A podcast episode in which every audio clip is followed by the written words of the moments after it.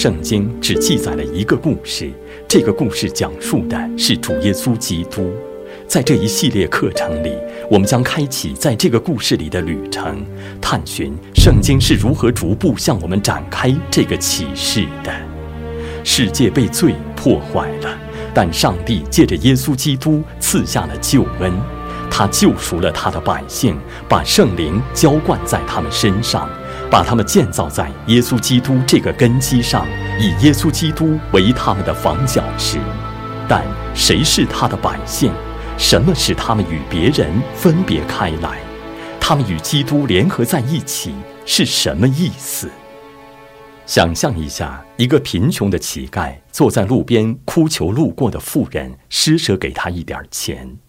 再想象一下，一个债台高筑的寡妇跟一个富有的君王结婚了，你们可以感觉到这两个场景之间的鲜明对比，二者之间的差别表明了一个重要的圣经真理：真信徒的光景不是像乞丐那样处于与基督隔绝的位置，从远处祈求得到一些益处，不。真信徒的光景像一个无助的寡妇与拥有无限财富的君王结了婚。当真信徒与基督联合时，所有属于基督的东西都成为了他的。我们的债务还清了，基督赐给了我们所需要的一切祝福和益处。关键在于与基督联合。我们在这一课中将要探讨这个神学主题。救赎之功在历史中的完成，与把救赎之功应用到个人的灵魂之中，二者之间有什么联系？我们如何定义与基督联合？如何理解它的含义？这个教义如何遍布新约之中？上帝在圣经中提供了什么比喻来帮助我们理解这个教义？与基督联合的意义是什么？我们能把基督与他所带来的益处分开吗？在这一课中，我们将要探讨与基督联合这一教义。若不掌握新约神学中的这个重要组成部分，我们就不能理解逐渐展开的上帝的救赎历史。与基督联合这个教义，把我们所学过的基督道成肉身所做的工作与信徒所领受的福益联系在一起了。我们必须理解这个教义，才能明白下一课要学习的关于把救赎之功应用到信徒身上的教义。首先，我们来探讨与基督联合的重要性。与基督联合这一教义是福音的核心，是一切关于救恩的教义的根基和中心。他描述了信徒如何成为基督在救赎之功中所做和所完成的一切的成就的接受者。信徒与基督合而为一了。当你们来学习与基督联合这一教义时，将会发现它遍布在整个新约之中，有几百处经文明明白白地提到了这一教义。基督在他的生命和服饰之中所成就的一切，都是代表他的百姓做的。信徒借着与基督联合，享受基督所带来的福益。新约使用了两个短语来从不同的方向。描述这一联合。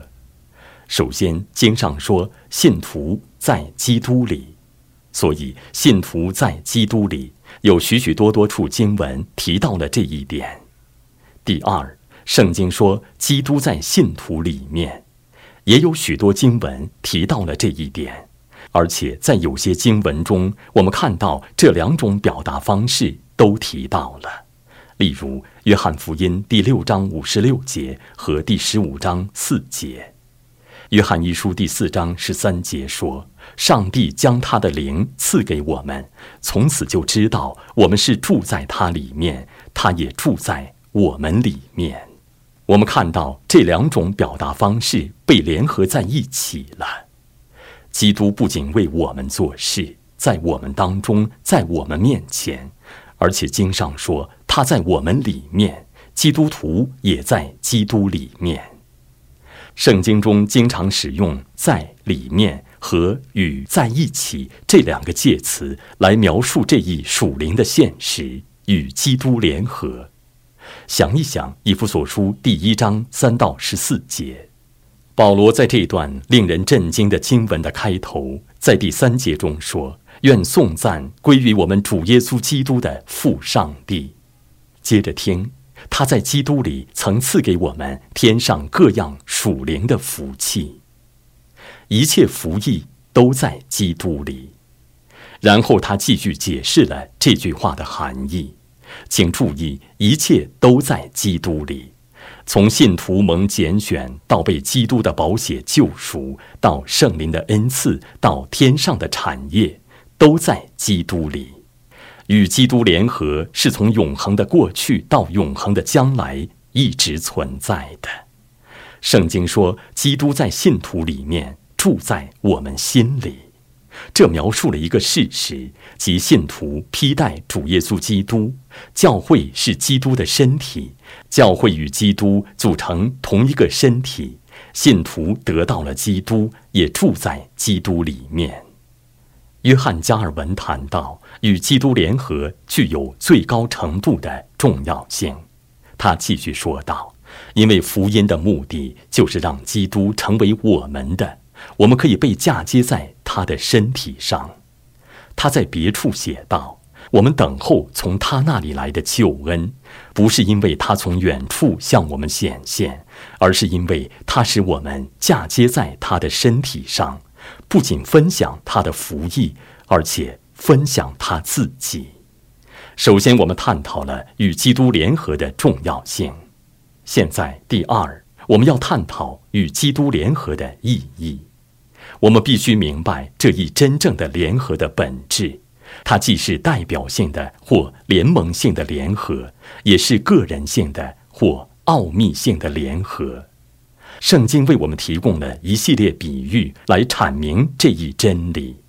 首先，基督与教会联合，就像是头与身体联合一样，所以信徒是这个身体的肢体，基督是这个身体的头。那是关于我们与基督联合的一个比喻。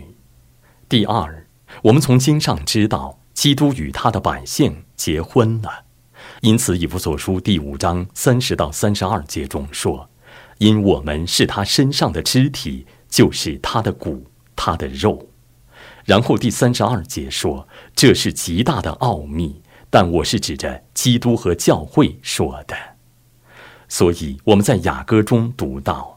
我属我的良人，我的良人也属我。所以，关于与基督联合的第二个比喻是，基督与他的心腹结婚了。第三，信徒们被描述为活石，与基督联合在一起，以基督为根基进行建造，所以教会成为了上帝的居所。彼得谈到了这一点，保罗谈到了这一点，等等。第四，信徒们被描述为嫁接在基督这棵葡萄树上的枝子。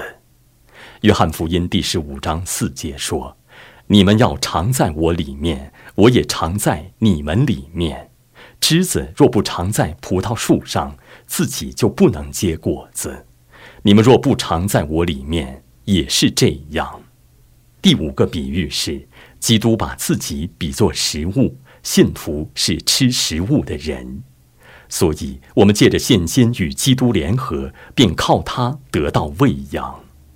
约翰福音第六章五十六节说：“吃我肉、喝我血的人，常在我里面，我也常在他里面。”这是对于与主耶稣基督联合的描述。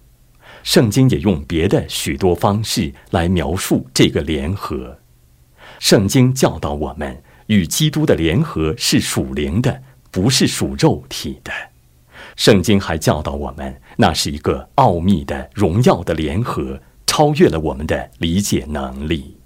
我们可以从经上许多地方看到这一点，例如《格罗西书》第一章二十七节说：“上帝愿意叫他们知道，这奥秘在外邦人中有何等丰盛的荣耀，就是基督在你们心里成了有荣耀的盼望。”圣经也把这描述为一种亲密的联合。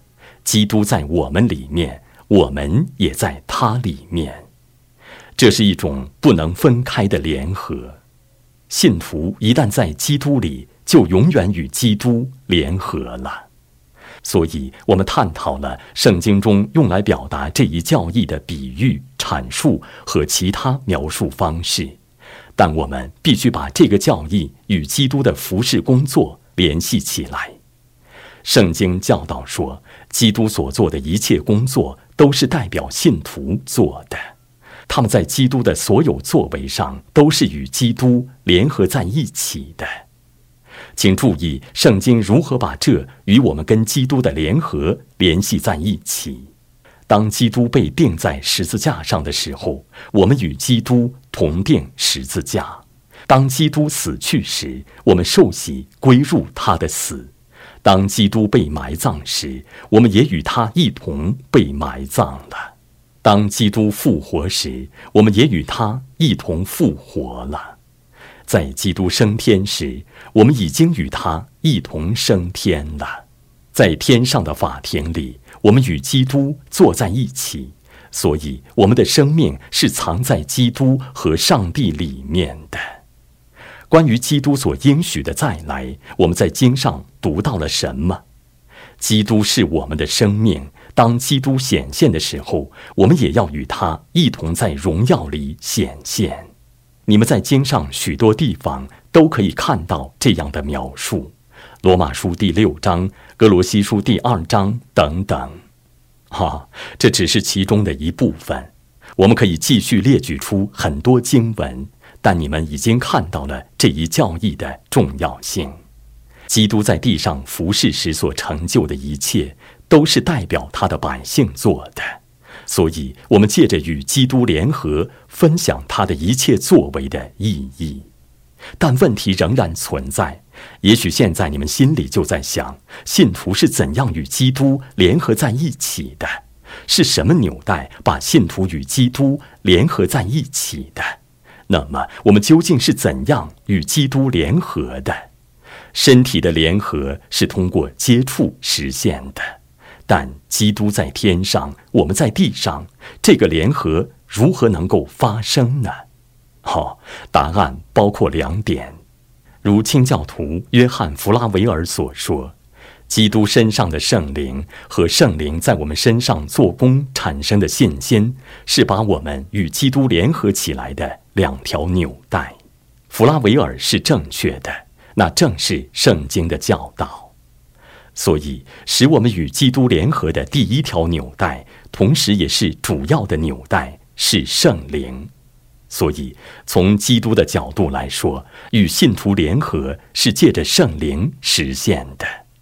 基督借着圣灵这个媒介，使罪人与自己联合，这样他使自己与人的灵魂联合起来。那位无限的圣灵既住在基督里面，也住在基督的百姓里面。你们可以把这一切与我们学过的题目为五旬节的那一刻联系起来。但第二，从人的角度来说，我们是借着信心与基督联合的。信心当然是上帝借着圣灵赐给我们的恩赐。以弗所书第三章十七节说：“使基督因你们的信住在你们心里。”所以，信徒是借着信心接受基督的。信徒在时间中借着信心与基督联合，我们应当借着在上帝儿子里面的信心，继续活出这个联合。所以，信徒是借着圣灵和在基督里的信心与基督联合的。你们可以说是信徒与基督联合的纽带有两方面或两个部分。第三，与基督联合的意义。在回答救赎之功如何应用到罪人身上这个问题时，答案的第一点必定是借着把罪人与基督联合在一起。我们可以列举出许多经文来证明这一点。以弗所书第一章七节说：“我们借着爱子的血得蒙救赎，过犯得以赦免，乃是照他丰富的恩典。”我们在下一课中要学习的所有内容，都源于这一点，威斯敏斯德大教理问答第六十九问的回答中说：“无形教会的成员在恩典里所享有的与基督的交通，是在于与他中保的功劳有份，在称义、得儿子的名分、成圣以及今生的一切事宜上，都显明他们与基督的合一。信徒借着与基督联合，在基督的服役上有份。”毫无疑问，信徒是在基督里蒙拣选的。以弗所书第一章四节说：“就如上帝从创立世界以前，在基督里拣选了我们。”但不仅如此，圣经明确阐述了与基督联合跟应用救赎之功的各个方面的联系。我要给你们举几个例子：我们是在基督里蒙召的。我们在基督里活过来了，重生了。我们在以弗所书第二章可以看到这一点。我们在基督里称义，我们是借着与基督联合得儿子的名分，我们也是借着基督成圣。同样，我们也可以列出一长串相关经文。我们在基督里是新造的人。信徒借着与基督联合，在信心生活中保持坚韧，即使在死亡时，信徒的身体也仍然是与基督联合的。铁萨罗尼迦前书第四章十四节谈到，在耶稣里睡了的人，毫无疑问，我们在末日要与基督一同被高举，与主耶稣基督一同得荣耀，并在主耶稣基督里。永远得荣耀。如果你们拿出以上任何一点，并把支持他的经文都列出来，就会列出很长一个单子。这证明了这个教义是多么重要，多么核心。如果你们只是搜索“在基督里”或“在他里面”这两个词，就会发现新约中到处都是这两个词。这些经文代表了基督为他的百姓提供的救恩的各个方面。你们可以把这些分散的点联系起来。要注意到，我们不能把基督和他的服役分开，这是很重要的。若不拥有整个基督，没有人的罪能够得到赦免，没有人能够拥有天堂。约翰·加尔文谈到。基督来到信徒这里时，带着他的各样服役。同样，我们也不能把基督分开。例如，我们接受他为救主，却不把他当作主。我们或是拥有完整的基督，或是丝毫没有基督。所以，认识到我们不能把基督与他的服役分开，是很重要的。称义和成圣都是与基督联合所带来的服役。你们不可能拥有一样却没有另一样，所以真信徒借着在基督里的信心称义，也必定会在圣洁方面长见。那是上帝的作为在救赎历史中所取得的结果。我们在罗马书第八章二十九节中读到。因为他预先所知道的人，就预先定下效法他儿子的模样，使他儿子在许多弟兄中做长子。所有在基督里蒙拣选的人，所有在基督里复活的人，所有在主耶稣基督里称义的人，也必定会在主耶稣基督里成圣。所以，有时你们可能会遇到持这种观点的人，他说。啊！我相信耶稣拯救了我，并救我脱离了地狱，但没有任何证据表明他们的生命发生了改变，他们没有结出敬虔圣洁的果子。那么，他们自己和别人心中都应当画一个问号。你们不能一边说我要拥有基督，以便我能够披戴他的衣袍，在上帝面前蒙悦纳，同时却过着与原来一样的生活。基督的服役包括成圣，以及基督为了使他的百姓成为圣洁而成就的一切。基督要把他的百姓作为毫无玷污、没有瑕疵的心腹献给自己。教会是基督的身体和心腹，与基督联合，提供了与基督相交或团契的根基。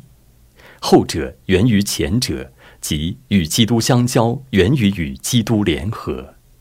约翰一书第三章二十四节说：“遵守上帝命令的，就住在上帝里面，上帝也住在他里面。”我们所以知道上帝住在我们里面，是因他所赐给我们的圣灵。